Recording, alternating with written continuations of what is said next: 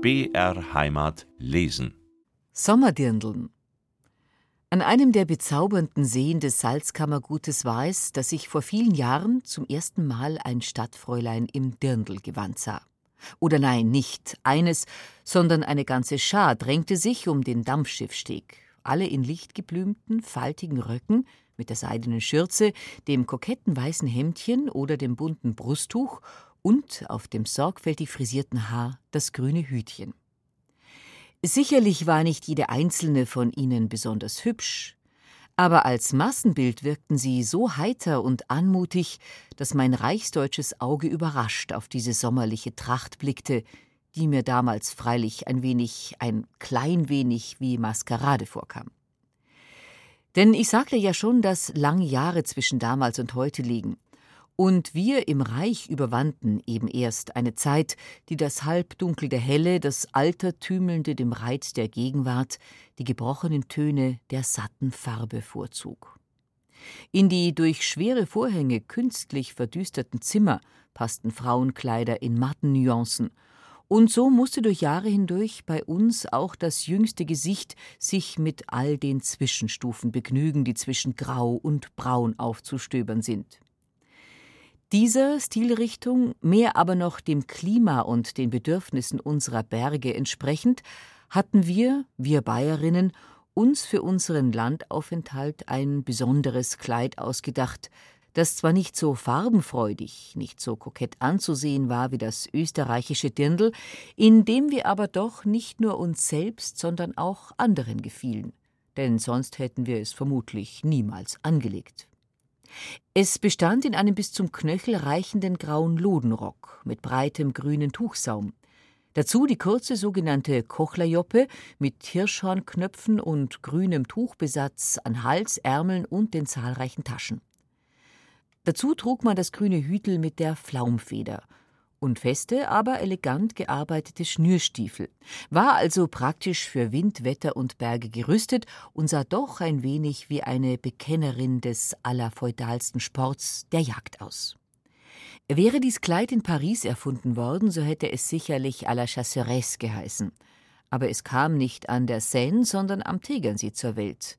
In jenem Tegernsee, das eben erst Allerweltssommerfrische geworden war, sich aber doch gerne noch der Zeit erinnerte, da es nur mit der Achse erreichbar und ein zwar prunkloses, aber exklusives Hoflager war. Der Tegernseer Schneidermeister, der diese Kleider zu einem Preise fertigte, die einem heute Tränen der Rührung entlockt, und die jagdliche Nuance, die er ihnen lieh, bedeuteten sicherlich eine kleine Verneigung vor dem hinschwindenden höfischen Glanz des lieblichen Ortes. Dies Kleid war einfach, wie man sich's nicht einfacher denken kann.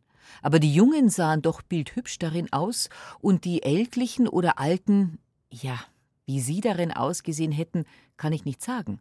Denn damals war es noch nicht üblich, dass die Großmutter sich mit der Enkelin gleich kleidete und obendrein noch einbildet, dass sie wie die Mutter, wenn nicht gar wie die ältere Schwester des Tochterkindes aussehe. Dagegen möchte ich hier einmal feststellen, dass dieses unser Sommerkleid die primitivste Urform des Jackenkleides war, das später verbessert, verschönt, verprächtigt, mit der persönlichen Note seiner Trägerin geadelt, einen Siegeszug durch die ganze Welt der Mode antrat und all ihren Wandlungen Trotz bot, so dass heute wie vor 20 Jahren unvermutlich noch in 20 Jahren keine gut angezogene Frau zu denken ist, in deren Garderobenschrank nicht ein Jackenkleid hängt. Ehe es aber soweit war, hatte unser bescheidenes Sommerkleid etliche greuliche Verpuppungen durchzumachen. Es geriet nämlich etlichen praktischen, ach so entsetzlich praktischen Provinzlerinnen in die Hände, die entdeckten, dass sein Gewebe schier unzerreißbar und seine Farbe eine Tarnkappe für den Schmutz war.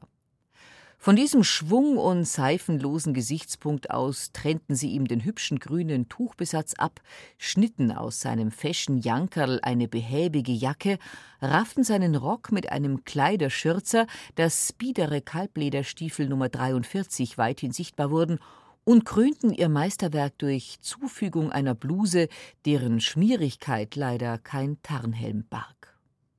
So stapfte nun unser liebes Tegernseer Sommerkleid als sommerliches Lodenweib über die bayerische Hochebene hin, verschandelte durch seine Erscheinung die schönste Gegend, gab aber dem Simplicissimus reichlich Stoff zu lustigen Spottbildern, die freilich nicht hindern konnten, dass die Lodenweiber immer häufiger und ihre Blusen immer peinlicher wurden.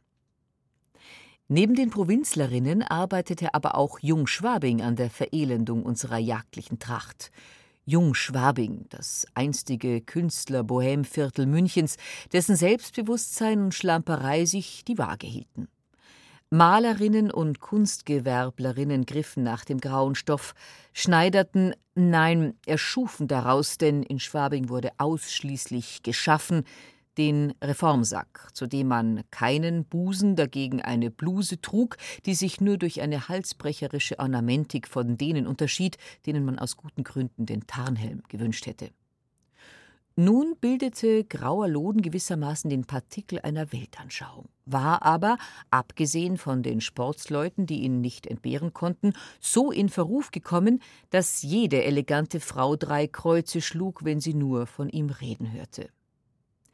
Während aber die einen sich noch mit der hässlichen Verpuppung beschäftigten, die anderen schon vom ausgekrochenen Schmetterling des fashionablen Jackenkleides umgaukelt wurden, hatten auch wir in Bayern uns zum sommerlichen Dirndlkostüm bekehrt. Wir trugen es wie die Österreicherinnen und doch wiederum anders. Wie auch, trotz der Stammverwandtschaft, die Bayerin auf den ersten Blick von der Österreicherin zu unterscheiden ist.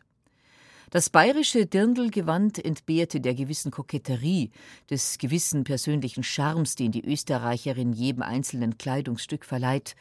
Es war einfacher, bodenständiger, hätte, abgesehen von der Seidenschürze, tatsächlich von jedem Bauernmädchen zur Arbeit getragen werden können. Bei den Dirndeln, die sich um den Dampfschiffsteg des Salzkammergutsees drängten, dachte man, wie hübsch sind sie und wie geschickt wählen sie, was ihnen gut steht, bei der kleinen Bayerin aber dachte man, wie frisch ist sie und weiß nicht einmal, wie gut ihr das heimatliche Kleid steht. Doch ob sie sich bewusst oder unbewusst der Landschaft anpassten, waren sie immerfort ein hübsches Bild. Nicht nur, weil sie jung und anmutig aussahen, sondern auch, weil sie mit ihrem Typ, ihrem Dialekt, ihrem ganzen Gehaben zu einem Hintergrund passten, von dem sich ihre bunten Kattunröcke abhoben. Allmählich, mit dem mächtig wachsenden fremden Zustrom fand dann unser Dirndl Nachfahrinnen, die nichts mit seinem inneren Wesen gemein hatten, gemein haben konnten. So erlebten wir denn in bunter Reihenfolge Dirndeln, deren Gesichter alles sind, nur nicht süddeutsch. Dirndeln, die sächsisch oder mit spitzer Zunge sprechen. Oder in ihrem ganzen Auftreten kundtun, dass nicht die Alpenlandschaft, sondern der Kurfürstendamm ihre Heimat ist. Und nun, da das Dirndlgewand allgemeingut geworden scheint, nun steht auch ihm, wenn nicht alle Zeichen trügen, eine ähnliche, wenn auch anders geartete Debouchierung bevor, wie sie einst das selige Tegernseer Chassereskleid erlebte. Nur sind es diesmal nicht die praktischen Provinzlerinnen, sondern die stillosen Mondänen, die ihre reich beringten Hände nach ihm ausstrecken, es nicht um der Anpassung oder der Bequemlichkeit willen wählen, sondern es aufputzen und aufplundern, dass es mehr an die Maskengarderobe denn an ein heimisches Sommergewand erinnert. Nun ist schon der Rock so kurz, das Leibchen so tief ausgeschnitten geworden, dass jedes bäuerliche Dirndl, dem man sie zumuten wollte, empört fragen würde: Ja, meinst etwa, da die mir nicht schammer? Kleid, Schürze, Brusttuch werden in Farben gewählt, die möglichst grell gegeneinander schreien, und auf dem grünen Hütel tänzelt eine hohe, dünne, rote Feder, ungefähr so, wie sie auf Schmieren der Mephisto trägt. Zu diesem erlesenen Kostüm trägt unser Dirndl gerne einen Spazierstock, Absätze Louis XV, Brillanten in den Ohren, eine kostbare Perlkette um den Hals, zuweilen sogar auf die Schulter niederbaumelnde Schmachtlocken. Jawohl, wirkliche Schmachtlocken. Ich kann eidlich bezeugen, dass ich sie am Königssee sah. Und umhüllt die stilvolle Mischung mit dem Rauch der Zigarette, die es zwischen den Lippen hält. Heute ist's noch eine Zigarette.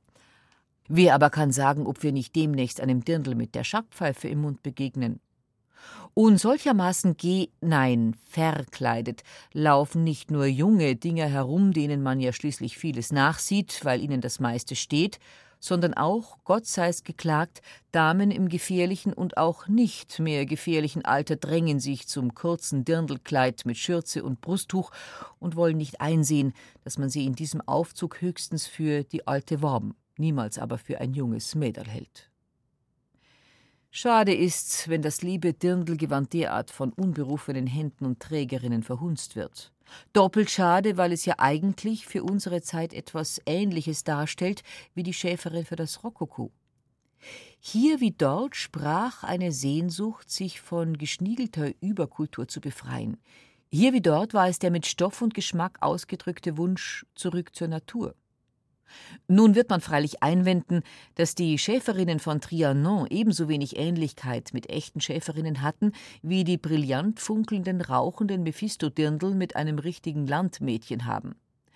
Aber unsere Zeit ist ja nicht mehr so verschnürt und verschnörkelt, wie das Rokoko war, das Natur nur noch dem Namen nach kannte, ersehnte und doch entsetzt zurückgeprallt wäre, wenn es sie einmal wirklich zu Gesicht bekommen hätte. Wir aber wissen schon, wie Natur und Natürlichkeit aussehen. Und es berührt uns schmerzhaft, wenn jemand das erhabene Wort Natur sagt und schließlich nur eine alberne Maskerade meint. Und noch eins. Ich glaube nicht, dass ältliche, wohlbeleibte Damen sich ein Schäferhütchen über die zerknitterte Stirn gesetzt und eingebildet haben, dass man sie dann für eine reizende Chlorinde oder Dorette hielt. Wohl hört und liest man immer wieder, dass die Macht des Alters an den Damen des Rokoko zerbrach. Aber man vergisst sehr leicht, dass diese Damen nur deshalb unvergänglich jung schienen, weil sie es verstanden, rechtzeitig und mit lächelnder Anmut von der Jugend Abschied zu nehmen. Mit diesen klugen und geschickten Frauen hat die sommerliche Altwaben wenig Ähnlichkeit, obgleich auch sie den Schrei nach der Natur in Stoff und Kleid umzusetzen trachtet. Zu diesem Zweck hat sie die Gänseliesel erfunden. Eine Mischung von Maschkerer, das hochdeutsche Wort Maskerade genügt hier nicht mehr, und Entkleidung, die so unfreiwillig komisch wirkt, dass man kaum ärgerlich werden kann, selbst dann nicht oder erst recht nicht, wenn die Gänseliesel so wohlgenährt ist, wie man ihre Gänse wünscht, und wenn sie auf dem ergrauenden oder gefärbten Haar die seidene Zipfelmütze als Krönung des Unglücks trägt. Doch weil alles Böse fortzeugend Böses muss gebären, ist auch die Gänseliesel nicht das letzte Wort in der sommerlichen Schreckenskammer, denn dieses gebührt dem Hosenmatz. Jawohl, wir haben es endlich erreicht, dass die kurze Hose ein weithin sichtbares, zu oberst getragenes Toilettenstück weiblicher Bekleidung geworden ist, und zwar nicht etwa nur für den Berg- oder Wintersport, wo sie hingehört, sondern auch in Weltbädern oder Sommerfrischen wo sie durchaus nicht hingehört. Kurpromenaden, Waldwege und Seeanlagen können nämlich gut und gefahrlos ohne Sportshose bezwungen werden. Aber viele Damen wollen das leider nicht glauben, und so kann man in unseren schönen Sommerfrischen auch das letzte Aufgebot von Weiblichkeit als Hosenmetze verkleidet herumlaufen sehen. Gedankenleserinnen sind diese Damen sicherlich nicht. Wären sie es, so kröchen sie gerne und schleunig in den Frauenrock zurück. Sintemal sich bei solchem Anblick jeder ungefähr das denkt, was Gretchen mit den Worten ausdrückt Nachbarin, euer Fläschchen.